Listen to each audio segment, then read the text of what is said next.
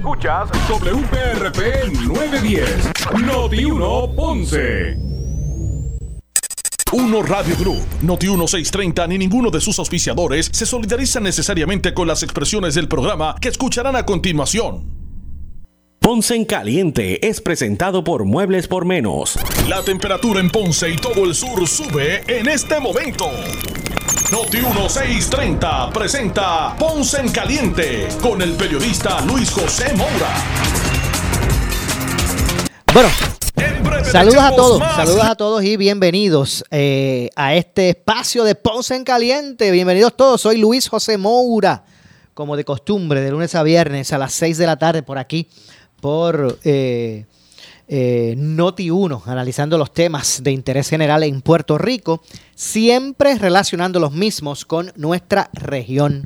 Así que bienvenidos todos a este espacio de Ponce en Caliente. Hoy es miércoles, ya es 29, ¿verdad? Miércoles 29, el ombligo de la semana, 29 de eh, marzo del año 2023. Eso quiere decir que ya estamos a punto, mira, estamos a dos días que termina el mes de marzo y que se vaya el primer trime- trimestre del, del 2023. Va a las millas, señores. Eh, ahorita vienen las primarias, después la elección general y ya seguimos por ahí para abajo. Así que le damos la, la bienvenida a todos de mi parte Luis José Mora, del compañero Leonel Luna, que está con nosotros acá en el área del control. Eh, eh, y pues dándole la bienvenida a todos, a los que están en sintonía del 910 AM de Noti1 desde el sur de Puerto Rico. Por supuesto también a los que eh, nos escuchan eh, a través de la frecuencia radial FM, así mismito, como, como, así mismo como se escucha, con esa, con esa calidad de sonido que eso representa. Los que nos escuchan a través de la banda FM, a través del 95.5 de su radio FM. Así que gracias a todos por su audiencia. Eh, como dije, hoy miércoles 29 de marzo del año 2023. Oye, eh, Leonel, eh, ¿escuchaste el mensaje del gobernador ayer? Sí, sí, escucho, él, él sí lo escuché, estuvo muy interesante, tocó unos puntos... ¿Qué te interesó? Y te pregunto, le pregunto a Leonel, porque ya, ya verá, sé que todos lo conocen. Leonel es un estudiante de la Universidad Católica de Puerto Rico que está estudiando eh, producción de radio y televisión eh, y que está con nosotros haciendo su práctica. Está, ley ahí, mira, ley del mayo, con el favor de Dios, ¿verdad, Leonel? En mayo, tirar la borda esa para arriba. ¿verdad? Pero me parece interesante desde tu, desde tu punto de vista como joven, ¿verdad? Que a veces que la gente piensa que el joven no se interesa eh, de, de muchas cosas. Pero, pero ¿qué, qué te llamó la atención? O sea, ¿qué tú entendiste? Ah, esto me, me interesa esto que está diciendo el gobernador. Bueno, Maura, eh, como tal, para no entrar muy, eh, muy detalladamente, ¿verdad? Eh, porque tengo mis opiniones, o, ¿verdad? Las opiniones de, eh, ¿verdad? Pueden basar de lo que sea, de lo que fue el mensaje del gobernador. Pero me refiero a que a, tecnología. Él habló de tecnología, él habló de la reconstrucción, él habló de, eh, ¿verdad? De- de la educación. ¿Qué fue lo más que te interesó? Honestamente, lo que, lo que, lo que fue el tema de, lo de referente a la tecnología, de lo que sería, creo que si no me equivoco, esa parte tal vez me la perdí, pero creo que habló de las placas solares también, de lo que era la energía renovable. Eh, fue un, es un tema que sinceramente me llamó la atención un, un poco. O sea, obviamente, un tema tan vital, que es el tema de, de la infraestructura energética, de lo que es el, el- el- la oferta energética en Puerto Rico, pues eso me parece, me parece bien, porque es, es algo vital, algo vital. Así que bueno, qué chévere. Quería conocer más o menos qué era lo más que te interesaba, era como joven y también que eh, dispuesto, ¿verdad? A poder prestarle atención ahora en tu vida. Tú estás buscando ahora, ¿verdad? Este, terminar esos estudios y convertirte en un profesional que te vas a dedicar en, ¿verdad? A ese tipo de temas.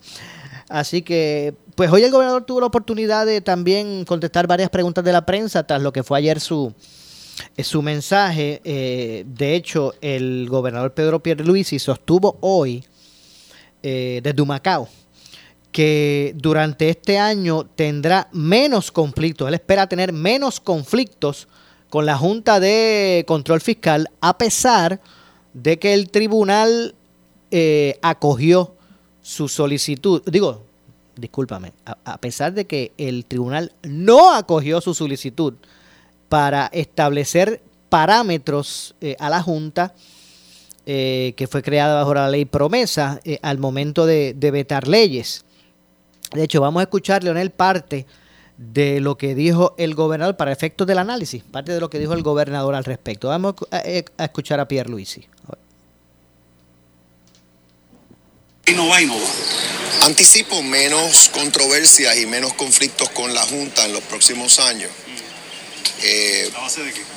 A base de la condición fiscal del gobierno. O sea, el gobierno está en una posición fiscal mucho más eh, positiva de la que tenía en el pasado. Ya no tenemos la quiebra en las costillas.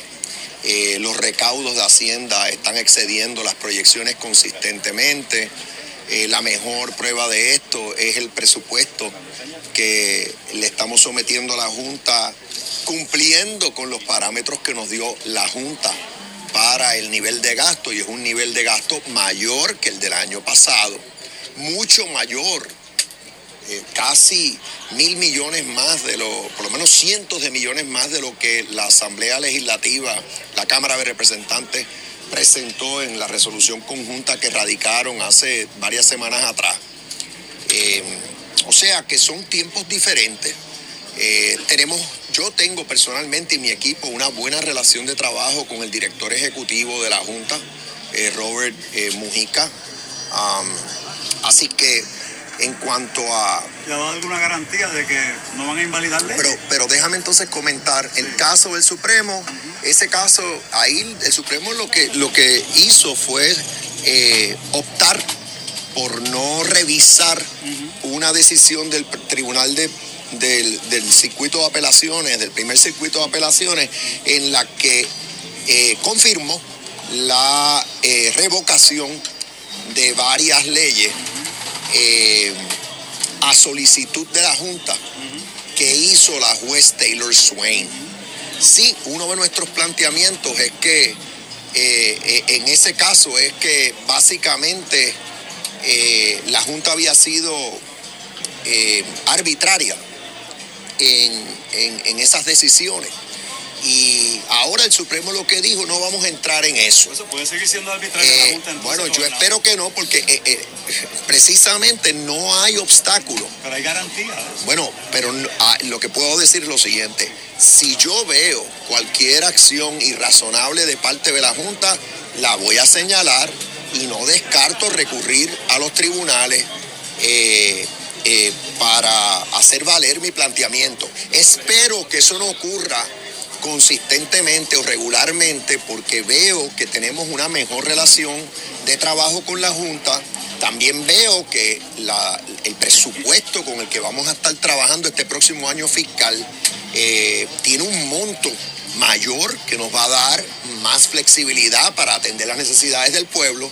Y aunque sí puede ser que en alguno que otro caso hayan diferencias con la Junta, yo espero que para la gran mayoría de, de nuestras iniciativas eh, se lleguen a unos acuerdos razonables con la Junta. Eh, finalmente, la eh, reforma contributiva, ya la Junta de Control Fiscal dijo que, la va a aceptar.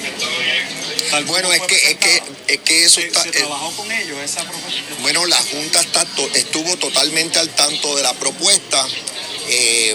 se, anticipa que no se van a oponer. La Junta solicitó el estudio económico que se preparó. Eh, ahora eso realmente está en manos de la, Asamblea Legislativa. Por ejemplo, si, si cambian el impacto fiscal de la medida que sometió el Ejecutivo, eso puede traer problemas. Pero como está, la Junta no tiene problemas. Bueno, la Junta no se ha expresado por escrito en cuanto al tema. Yo he tenido conversaciones con la Junta, han estado receptivos. Puede ser que quieran hacer otros cambios en nuestro sistema contributivo, yo no descarto eso. Eh, sí, puede ser que, en algún momento recomienden otros cambios, no lo, no lo, descarto. ¿En qué dirección, Bueno, en la dirección. No, la, la Junta ha levantado bandera en el pasado en cuanto a algunos de los incentivos que concedemos pero eh, no tenemos eh, una, expresión de la Junta específica en cuanto a eso. Yo sé que es motivo de preocupación para la Junta eh, el impacto fiscal que tienen algunos de los incentivos y créditos contributivos que concedemos regularmente. Eso se ha discutido, yo le he discutido con miembros de la Junta así que vuelvo al, al proyecto de reforma. Aquí lo importante es que hayan vistas públicas, que si se hace cualquier cambio al proyecto que tiene un impacto fiscal, tienen que preparar un estudio, como ya lo hicimos nosotros en el Ejecutivo, para el proyecto que sometimos. Ese bueno, ahí escucharon, ¿verdad? Parte de, de, las expresiones del gobernador y es que el presupuesto que el gobernador le solicitó a la Junta para que le validen es de mil millones más, de mil millones más que el vigente. Eh, según el gobernador, en el proyecto de enmiendas a la ley de rentas internas, la Junta no ha expresado eh, por el momento su opinión. Según Pierre Luisi, eh, la Asamblea Legislativa debe atender con prioridad el asunto. Eh, entre otras cosas, ¿verdad? Que expresó el gobernador. También, eh, eh, ¿verdad? El, gobernador Pedro Pierluisi alegó ayer durante su, su, mensaje, ¿verdad? Que estos casi tres años, son dos años y, algo, ¿verdad?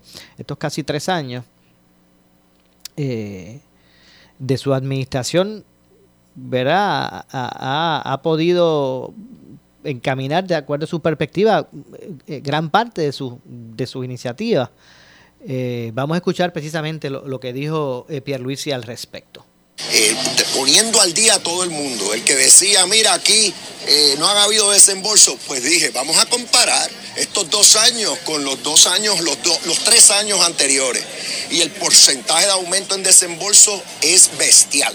Por otro lado, vamos a comparar el número de obras en, eh, permanentes en construcción ahora en, este, en estos dos años con los tres años anteriores y la diferencia es abismal. O sea que los números hablan por sí solos. Es fácil, eh, pues, hasta cierto punto uno eh, perder de perspectiva lo que está ocurriendo. Yo, yo básicamente como mi mensaje lo que le digo a todo el mundo es, juzguen a mi administración por lo que hemos hecho en estos dos años y tres meses eh, y comparen con lo que se había hecho los tres años anteriores y van a ver que en menos tiempo hemos hecho una barbaridad más.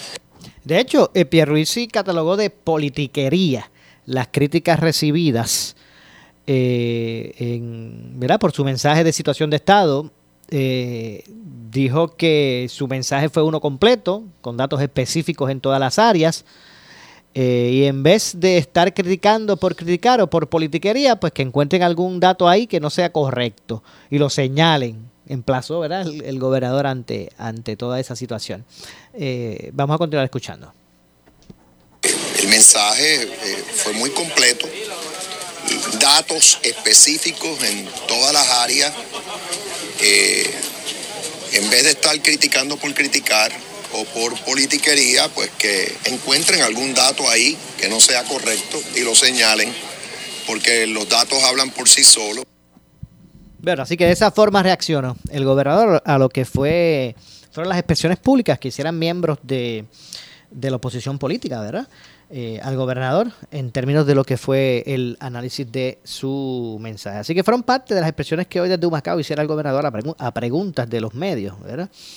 Eh, con relación a lo que fue su, su mensaje y sus expectativas. Así que son las 6 con 18, 6 con 18 de la tarde y para ampliar precisamente este tema, vamos a, tengo comunicación a esta hora eh, con el representante José eh, Pichi Torres Zamora, a quien de inmediato le damos las buenas tardes y le agradecemos su tiempo. Representante, gracias por acompañarnos.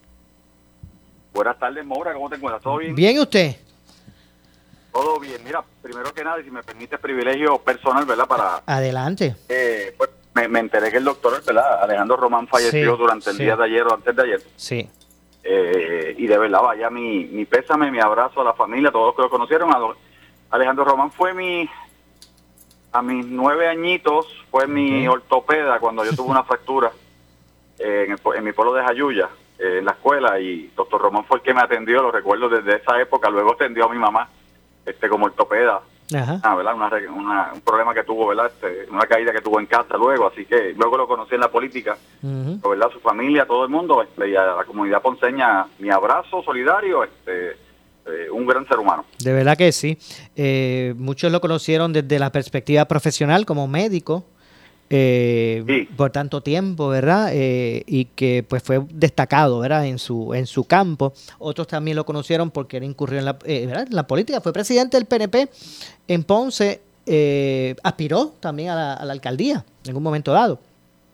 así que hay gente que lo conoce de ambas instancias, pero otros algunos solamente en lo profesional y otros en, en su incursión también en la política. Estuvo también como parte de la Junta del Puerto de Ponce.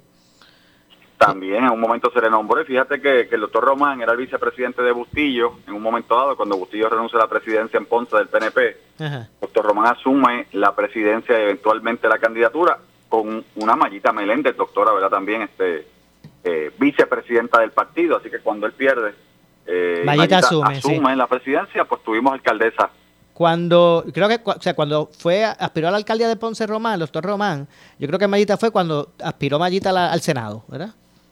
Ella estaba, déjame pensar, porque yo conozco a Mayita, yo creo que en el 2000, 2004 fue, 2000, 2004, yo conozco a Mayita cuando aspira al Senado por primera vez, que yo era líder en Jayuya y me visita en mi casa. Este, y sí, de, toma la presidencia y mira, historia, pero de verdad que el doctor Román... No, claro, aprovechamos para, ¿verdad? Eh, en mi caso, a nombre mío y de mi familia, ¿verdad? Enviar el pésame a toda a toda, a toda la familia eh, del doctor, ¿verdad? Que, que, Dios le pueda brindar la fortaleza para enfrentar este, ¿verdad? Este, este momento. Eh, y, ¿verdad? Nuestro, nuestro abrazo solidario a esa familia, claro que sí. Bueno, y, usted, en Exacto. ¿Y usted, representante, hace, hace mucho que no visita Ayuya? No, fíjate, estoy, bueno, te puedo decir claramente que hace seis semanas que no visito Ayuya porque mi cuñado tuvo un accidente, ¿verdad? Que hubo que trasladarlo y operarlo en centro médico, está en terapia ahora mismo. Y hace seis semanas que busqué a mami ayuda porque mi hermana nos ayudaba, ¿verdad? Que la semana a cuidarla eh, en casa y yo y mi hermano los fines de semana. Así que me la traje para San Juan, para Guainabo, y hace seis semanas que la tengo por acá, pero el viernes subo, subo, subo. Mira que los de los de Ponce, los del sur, de la montaña, o sea, uno puede estar allá en el área metro un tiempito, pero tú sabes, no, no, tanto tiempo así, hay que ir a buscar otra vez, este, recargarse las baterías acá en el campo. Mira, yo suelo subir a casa de la vieja, de los viejos, cada dos semanas, a perderme un ratito por lo menos ya. Para otra vez revoluciones. representante, eh, desde su perspectiva, cuéntanos un poquito de, ¿verdad? De, del mensaje del gobernador ayer, ¿verdad? Eh, descríbanos eh, su parecer, lo que fue el, mensaje del gobernador. Mira, yo yo hice expresiones previo al mensaje y dije que el mensaje eh, iba a ser un mensaje que iba a estar basado, ¿verdad? O giraba en, torno a cuatro puntos. De hecho, la escuchamos por aquí por Noti1, sus expresiones previas al mensaje. Y el mensaje giró efectivamente en, cuatro áreas, o sea, el área de, desarrollo económico, el área de reconstrucción, calidad de vida, justicia social para los puertorriqueños. Y en esas cuatro grandes áreas, Pepe Luis le demuestra al pueblo puertorriqueño eh, qué cosas hemos hecho como gobierno, qué cosas ha hecho el Ejecutivo, qué cosas ha hecho desde esa perspectiva para ayudar a todos los puertorriqueños en las, cuatro áreas y otras. Eh, lo demostró con personas de carne y hueso que se sentaron allí y él pudo reseñar y decir cuál era su historia de vida, por qué se habían beneficiado de X o Y proyectos, por qué tienen ahora un título de propiedad, porque lo estamos repartiendo, por qué tienen una casa reconstruida por el programa de R3 después de María, que son miles en Puerto Rico que se están reconstruyendo y haciendo nuevas y entregando nuevas, es por qué una persona se va a beneficiar de una reforma contributiva eh, y un pequeño y mediano comerciante se va a, a, beneficiar de una reforma contributiva que baje la tasa contributiva. Así que pudo hacerlo, pudo llevar el mensaje, pudo hacer un delivery, Correcto. Ah, que la oposición está minimizando, que fue poquito. Mira, que no habla de la Yupi. Nadie ha defendido más la Universidad de Puerto Rico que Pedro Luis esta administración y nosotros que logramos negociar eh, un ajuste de la, ¿verdad? El ajuste de lo que era este, la, insolvencia de la quiebra de Puerto Rico, pero la negociación le aseguramos que el presupuesto de la Yupi siempre será 500 millones y todavía estamos buscando 250 millones más. Así que la realidad es que fue un mensaje bueno, fue un buen delivery, y yo creo que la construcción en Puerto Rico ya se está viendo, es una realidad de, de, cómo lo tomamos, eh, de las trabas, que no era culpa de ningún gobierno, o sea, vamos, el gobierno anterior era PNP, pero las trabas que puso este, el gobierno federal para el desembolso y la utilización de los fondos federales de reconstrucción en Puerto Rico, eh, DR, ¿verdad? que es Disaster Recovery, claramente estaban hechas para que no pudiéramos hacer nada, pero Luis ha logrado con Joe Biden que esos proyectos corran, que el dinero fluya y que el dinero llegue a Puerto Rico para hacer la diferencia. Pues mire qué cosa, usted lo ve desde, ese punto de vista. El presidente del Senado, José Luis Dalmau, dice que fue, o los calificó como una decepción el mensaje. Bueno, yo escuché al presidente del Senado que al final del mensaje le agradeció a Pedro Pierluisi por su mensaje y que esperaba que fuera de politiquería eh, lográramos hacer eh, mucho por Puerto Rico. ¿Sabes qué? Todos estamos claros que fuera de politiquería queremos hacer mucho por Puerto Rico. Los que hemos sido electos para servir tenemos que servir. Eh, mira, hay muchos proyectos entre Cámara y Senado Popular junto al Ejecutivo que se han hecho ley eh, para ayudar al puertorriqueño. Así que realmente no sé de dónde viene, pero acuérdate que estamos en años preeleccionarios. Y pues la oposición tiene que decir que no, no sirvió, son cinco partidos, me imagino que el PNP y nosotros llevamos el mensaje claro, por eso las personas allí dando testimonio de que las cosas están funcionando, mientras la oposición iba a decir que esto no está funcionando. Entiendo. Eh, eh, representante, me, me- ¿verdad? Me- no es que me, me- bueno, puedo decir que me preocupa, pero me, parece interesante dar seguimiento al aspecto del presupuesto, ¿verdad? Por la importancia que eso reviste. Y esta situación del que propone el gobernador, eh, que es mayor a lo que tal vez la Junta eh, pretende que se establezca y este forcejeo, ¿verdad? ¿Cuán, cuán preocupante para usted es eso? Mira, yo he visto ya esto pasar varias veces. De que la Junta está, ¿verdad? Que está en todos los presupuestos de la Junta de Control Fiscal. Y realmente acuérdate que si tú como ejecutivo, como gobernador, simplemente te allanas a lo que dice la Junta, ya perdiste la batalla, no hay batalla que valga. Y la Junta siempre va a buscar reducir, porque para eso están ellos, para controlar el, el dinero. Fíjate que si el PNP hubiese advicado a nuestra creencia clara de lo que significa la Universidad de Puerto Rico para Puerto Rico, eh, no hubiésemos, hubiésemos, ¿verdad? Si hubiésemos abdicado, hubiésemos permitido que bajaran el presupuesto a 350 millones, como ellos querían, que era totalmente un cierre de recinto, de unidades. Eh, no lo permitimos, seguimos luchando y mira lo que logramos al final cuando negociamos el ajuste de, de la quiebra. So, el gobernador va a pedir y va a pedir y va a poner dinero en las partidas que son críticas para los puertorriqueños, las partidas donde vamos a cumplir con los compromisos que hicimos con el puertorriqueño durante la campaña, las partidas que hacen justicia social y que ayudan al desarrollo económico de Puerto Rico para que todos los puertorriqueños se beneficien. Con eso dicho, está en la Cámara, seguir negociando con la Junta, está en AFAS, seguir negociando con la Junta para que sí al final nos van a tumbar algo, pero para lograr esas partidas donde se subió por necesidad se mantengan. Y ese es el juego que estamos llevando. O sea, cuando digo el juego, ¿verdad? Esa es la estrategia, esa es la negociación y ese es el entramado que se da entre Junta de Control Fiscal, Cámara y Gobernador para lograr realmente que se atienden áreas prioritarias para Puerto Rico y áreas de necesidad.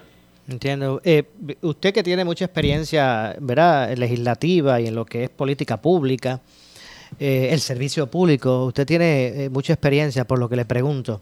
Este, este estamos a las puertas, ¿verdad? De, de- del, del- del año, estamos, estamos en el año previo a las elecciones. Ahora vienen eh, primarias, después de la elección general.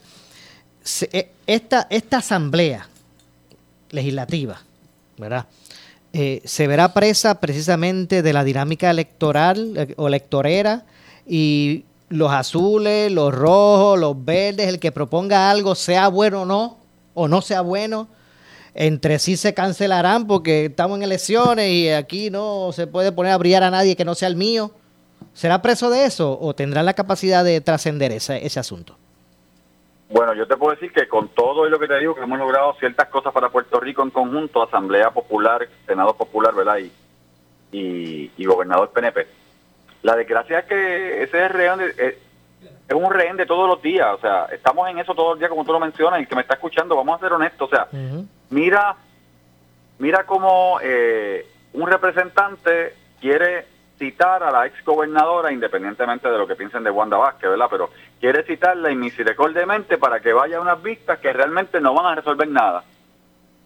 Pero ¿por qué la cita? Vamos a, a preguntarnos por qué el representante popular la cita. Ah, porque el representante popular que ganó por los pueblos de Orocovi, Villalba, Barranquita y La Montaña, y que no vive en La Montaña, decidió que quiere correr por acumulación y necesita tener nombre allá afuera, a ver si alguien lo reconoce.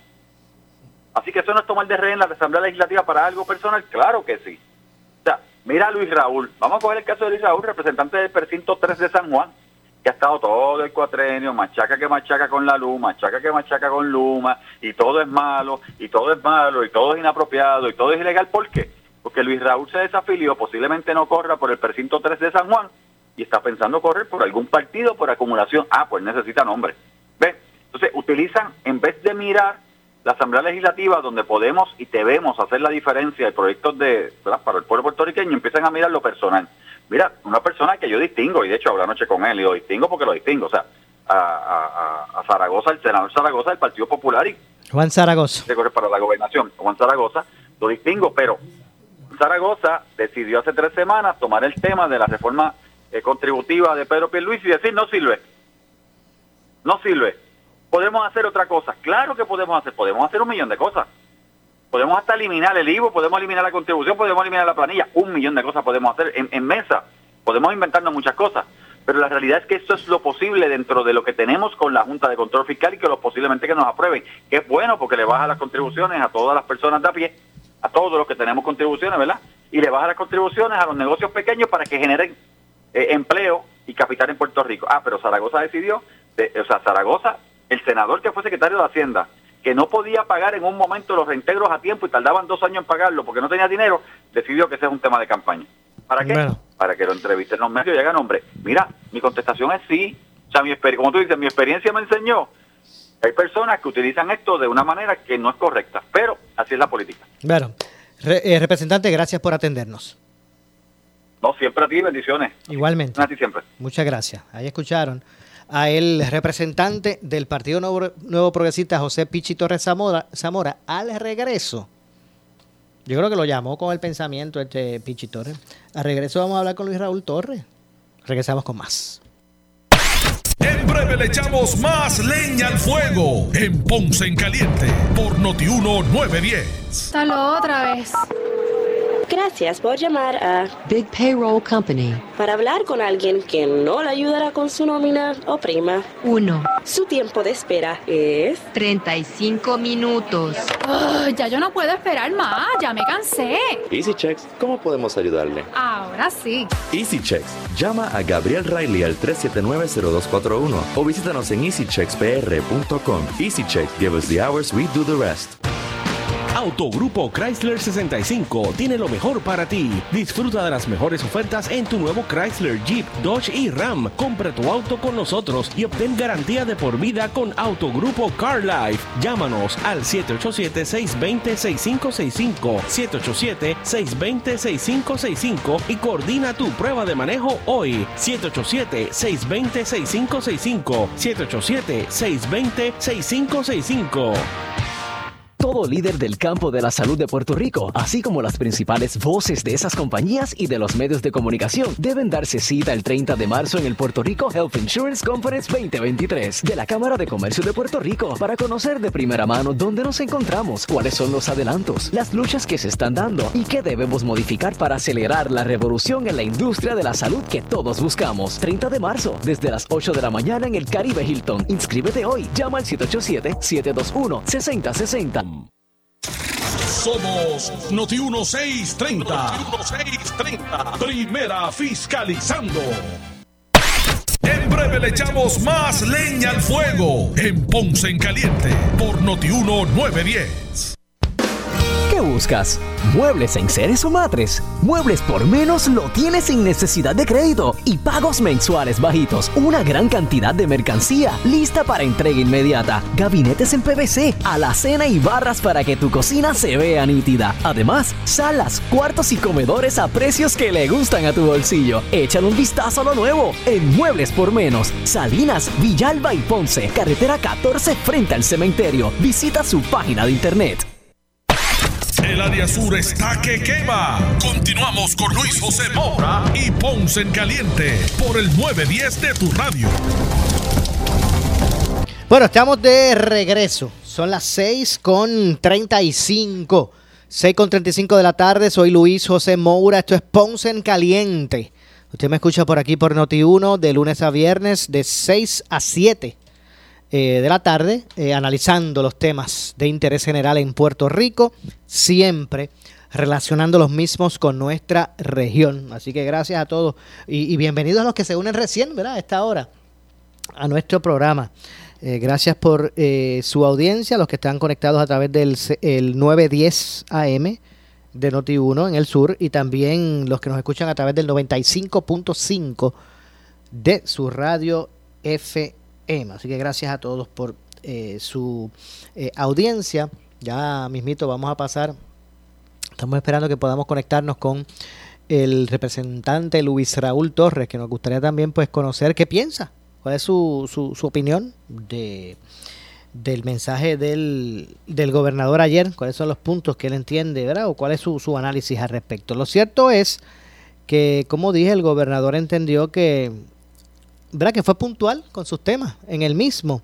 Eh, catalogó como eh, politiquería las críticas que han, que han lanzado eh, dirigentes de, de, o portavoces de los partidos políticos, eh, de, los, de los otros partidos políticos. Eh, quienes eh, pues, cuestionaron el mismo. Eh, de hecho, hubo, hubo un asunto ¿verdad? de bastante interés que me parece que se debe también se debe dar espacio y ir desarrollándose ahora, posterior al mensaje, y es el, asunto de, los de los proyectos, de los fondos más bien, de los fondos para financiar los, ¿verdad? los sistemas de energía renovable en, en las residencias. Y es que Pedro Pierluisi expresó sobre otro programa de vales eh, de vales para que los ciudadanos puedan financiar los sistemas de energía renovable. Eh, y pues habló, ¿verdad? Aparte del programa de resiliencia, resiliencia energética en el que personas de bajos recursos pudieron solicitar un vale de hasta 30 mil dólares para un sistema de placas solares, baterías, entre otras cosas. Pues aparte de eso, eh, el, gobernador anunció eh, de una inversión de alrededor de 100 millones de dólares de fondos CDBG MIT o MIT eh, para crear un nuevo programa de vales que le proveería a personas y familias de clase media, ya no estamos hablando de los que cualificaban en el primer programa, aquellos 3.000 vales que el lunes se, se repartieron pues este otra, esta otra iniciativa ya, iba, ya va dirigida a, otro, a otra población, que es la de, la de clase media.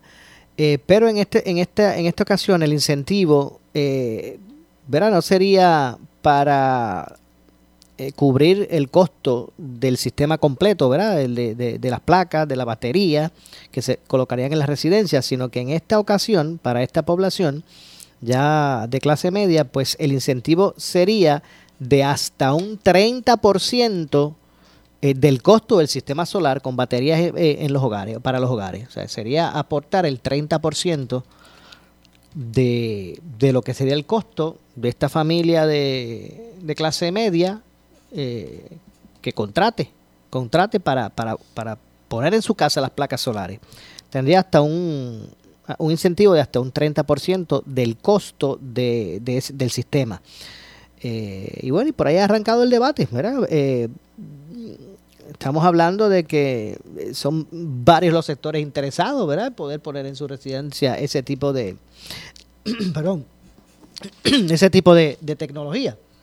Así que no, no, no, no tenemos todavía listo por ahí a, Luis Raúl. No sé, algo habrá pasado que no, no, no, no tenemos la comunicación, pero inmediatamente Lorel me avisa si aparece. Eh, o cuando aparezca, debo, decir, pues me avisas para, pasarlo eh, eh, al aire.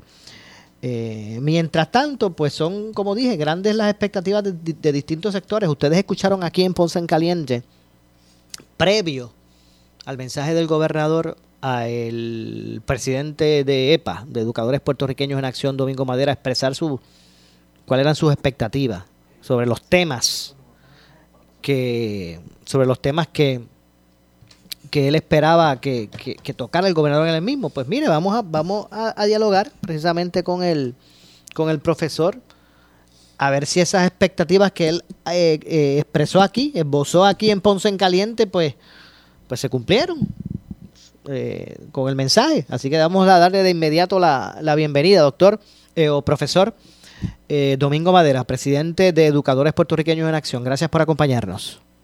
Un grato placer, Maura, estar contigo y todos tus escuchas. Buenas noches para todos. Gracias. Usted aquí mismo en Ponce en Caliente habló de cuáles eran sus expectativas previo al mensaje. Es eh, correcto. Eh, cuénteme, después de escuchar al gobernador lo que, lo que habló de educación, ¿qué le pareció? ¿Cumplió su expectativa? Cuéntenos. Bueno, eh, había unas expectativas que, que yo tenía, pero que no se no se cumplieron, ¿verdad? No, no habló sobre ellas. Este, por, por ejemplo, en cuanto a, a la reconstrucción de las escuelas del sur, pues no se habló mucho. Yo yo esperaba que él eh, dijera cuándo eh, más o menos se iba a comenzar ya de lleno. Sí dijo algo, pero algo esporádico, ¿verdad? No no fue muy enfático en, en, ese proceso. Este eh, hab- habló de los logros que ha tenido en educación, que son reales, ¿verdad? Los, logros que, ha- que la- le ha dado estatua a, cientos de maestros, le ha dado aumento al personal docente y docente administrativo, eso es correcto. Ha hablado de, de- cosas que se han mejorado en el currículo, pero todavía, como te digo, habló de, la construcción de escuela, de una escuela especializada en San Juan, habló de, de, de otras escuelas que se van a seguir mejorando a nivel de toda la isla. Eh, y son cosas positivas, ¿verdad? Que, que esperamos que se que se que, que, que- o que esperamos que se materialicen, pero lo importante es que se materialice lo más pronto posible. Yo había indicado de que una de las cosas que yo esperaba era que, que anunciara que iba a dar estatus a- al grupo de enfermeras y enfermeros y de los auxiliares administrativos. No, no, no dijo específicamente nada sobre eso, este, pero eh, continuaremos las gestiones eh, con el departamento y con la legislatura y con el mismo gobernador para ver si al- an- antes de finalizar este año escolar se materializa el que se le ofrezca estatus eh, regular a todo este personal que, que son alrededor, yo te diría que son de alrededor de, de, de, do- de 2.000 empleados que están sin estatus y que hace falta, haría falta que también le dieran estatus a, a todo ese personal. De hecho, yo recuerdo que usted dijo aquí que usted le, le, le, le, gust- le, eh, le gustaría, le, le iba, le iba a interesar que él eh, estableciera el gobernador eh, si se, ¿verdad? ¿Cuál es la línea de fondos que se identificó para que sea, ¿verdad? Permanente ese aumento que le dieron a los maestros, que, que no se vaya a poner en riesgo porque se terminen los fondos ARPA. Usted dijo eso aquí. Sí, es correcto, es correcto y no, y no se habló sobre eso, sino que simplemente dijo de que se le había dado aumento a los maestros, así que yo entiendo, eh, aunque no lo dijo directamente, entiendo de que ya él eh, asegura de que de que esos fondos eh, ya ya van a ser concurrentes y que no va a haber problema con ese aumento que se le, se le otorgó al, al- magisterio y a otro personal, porque no solamente fue a, los maestros, sino que el personal eh, docente administrativo y parte del personal no docente también fueron partícipes de, de, de un aumento. Y que esperamos de que eso sea materializado y, y que y que no se vaya a convertir en que cuando se acaben los fondos no haya dinero para para otorgar ese aumento a, a, este- a todos estos compañeros que, que tanto lo necesitan. Okay. Así que en términos generales, ¿cómo usted lo catalogaría?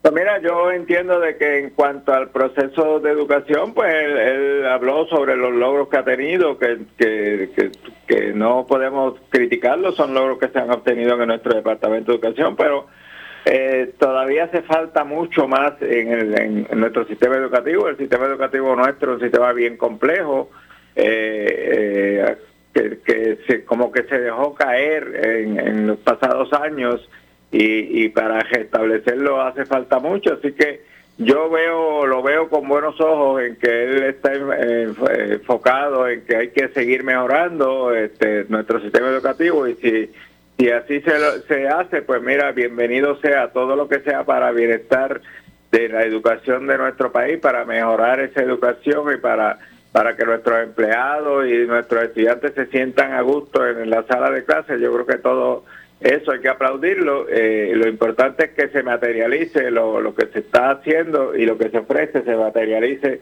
eh, a la mayor brevedad posible. Eh, mientras tanto, ¿verdad? Pues sigue, sigue en curso el semestre. Eh, ahora mismo estamos en marzo, en mayo es que termina, ¿verdad?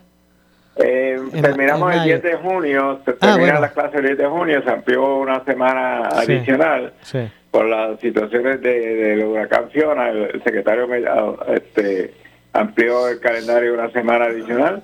ya la próxima semana es Semana Santa, eh, ya práctica, prácticamente yo te diría que, que en cierto modo eh, podemos decir que el semestre casi ha terminado, porque luego de Semana Santa eh, se ofrecen las pruebas meta y ahí empiezan muchas veces los estudiantes a dejar de, de asistir a las aulas escolares, de los cuadros que, que tienen los, los maestros que hacer y cuando venimos a darnos cuenta prácticamente las últimas semanas pues no hay mucha asistencia en los planteles escolares y eso minimiza un poco este, la asistencia de, de, de nuestros estudiantes a, Bueno, y si, a- y si por a casualidad, y si por casualidad, hasta, hasta afecta porque Ajá. son días que se pierden. claro, y si por casualidad, profesor, en una de esas semanas, uno de esos días llueve, pues tampoco envían a los niños a la escuela. Eso pasa, y si se va la luz o se va el agua, este, todas esas situaciones que ocurren, que no están en las manos de, de, de- de- de uno, ¿verdad? Ocurren situaciones e inmediatamente se suspenden clases. Y todo ese, esa es una de las cosas que a mí me preocupan de este sistema, que, que hablamos de 180 días lectivos, pero cuando empezamos a sumar y a gestar, yo creo que a veces hay, ocasiones que no llega a 100 días. No llegan a 100 días. Entonces, pues eh, nos sorprendemos cuando ahora la semana que viene ofrezcan las, pre- la- lo- lo- las pruebas meta, cuando vengan los resultados, que vemos esos márgenes tan negativos, ¿verdad? Esos porcentajes negativos, pues entonces nos sorprendemos. Nos sorprendemos de que, de que, de que, de que prácticamente estamos en, un aprendizaje casi cero y, y, y muchas veces pues eh, ocurre por este, esta forma que tiene que tenemos. Eh, eh, también hay que decir que los padres tienen que ponerle su parte verdad este, tienen que enviar a los estudiantes a, la escuela. Yo creo que muchas veces cuando cuando ya llega, pasa Semana Santa, muchas veces los mismos padres son los que empiezan a dejar de, decir- de, de enviar a los estudiantes a la, a la escuela y, y en eso pues no no colaboran para que el sistema se, se enfoque más en este proceso de enseñanza-aprendizaje. Entiendo. Bueno, vamos a ver entonces lo que ocurre y cuáles son las expectativas.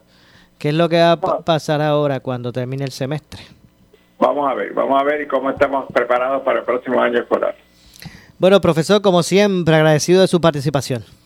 Estamos siempre a la orden, un gran placer estar contigo y todos tus radioescuchas. Igualmente. Muchas gracias.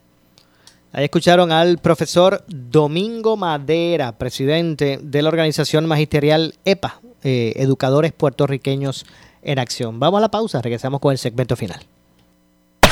En breve le echamos más leña al fuego en Ponce en Caliente por Notiuno 910. ¿Qué buscas?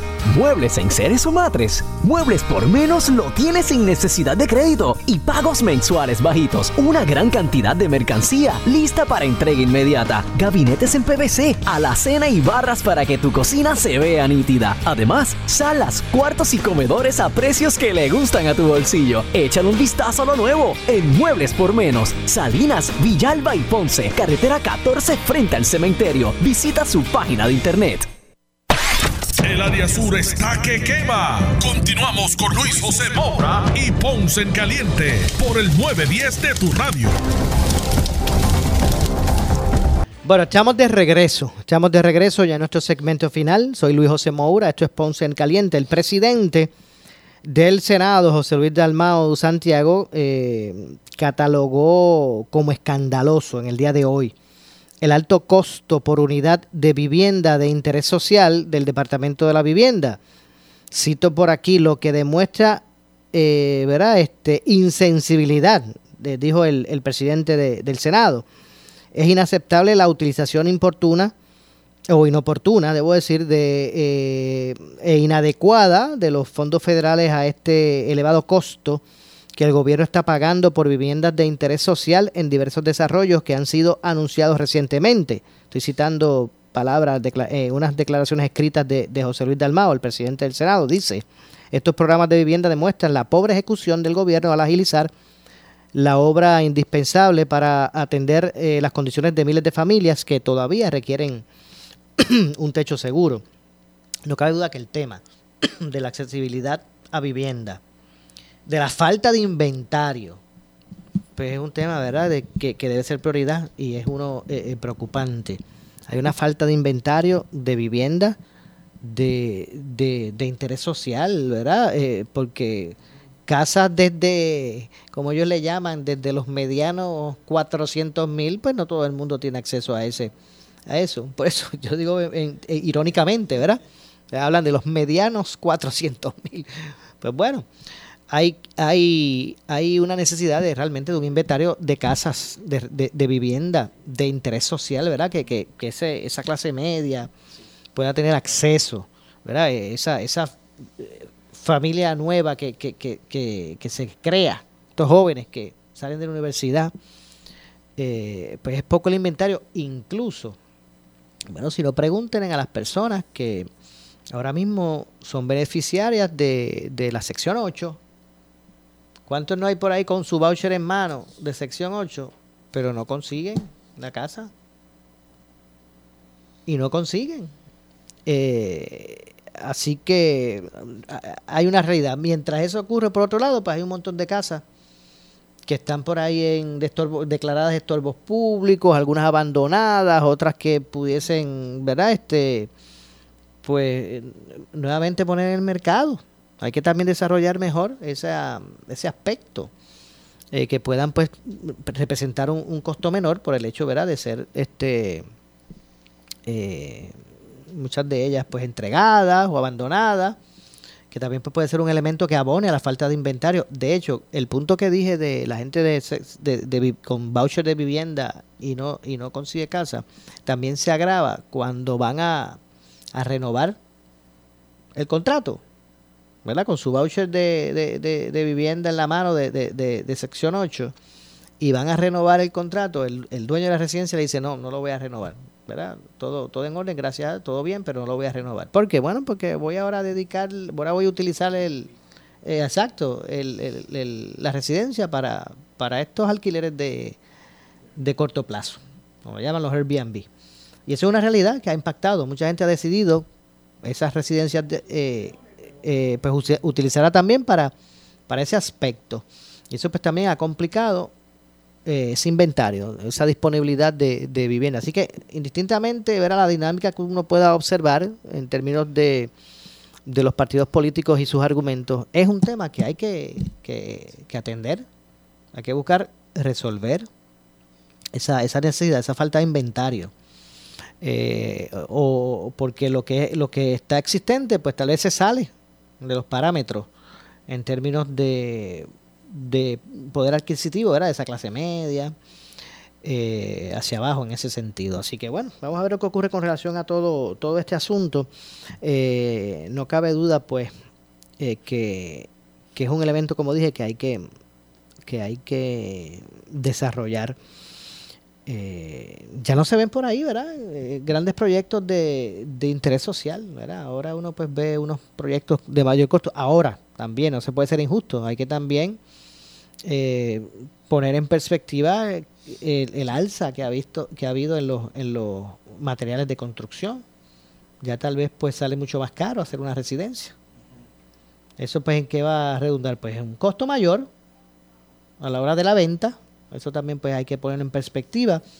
Eh, si realmente pues ese, ese incremento en material pues se está traspasando al, al, ¿verdad? al que va a, aspirar a la compra de una forma justa o, se están ¿verdad? super elevando eh, los costos de, de poder pues este eh, establecer la, el proyecto, de desarrollar el, el- el proyecto de, de vivienda. Así que son varios los aspectos pues, que inciden en esta situación. Y bueno, vamos a estar atentos al desarrollo de todo esto. Eh, realmente pues ya nos queda muy poco tiempo. Aprovechamos pues para agradecer la audiencia de, de todos en, la- en esta edición de hoy. Mañana estaremos de regreso nuevamente a las 6 de la tarde aquí en Ponce en Caliente, eh, junto con el compañero Leonel E. Luna, eh, que está en los controles eh, de, eh, de Noti1 ahora, en- a, esta hora, ¿verdad? Así que eh, gracias a todos por su, su audiencia, nos, nos despedimos. Yo regreso mañana a las 6 de la tarde con más. No se retiren porque tras la pausa el compañero Luis Enrique Falú, eh, que inicia su programa y estoy seguro que uno de los temas, porque ¿verdad? Su, su oferta siempre es variada, pero uno de los temas deberá ser eh, ese mensaje del gobernador ayer.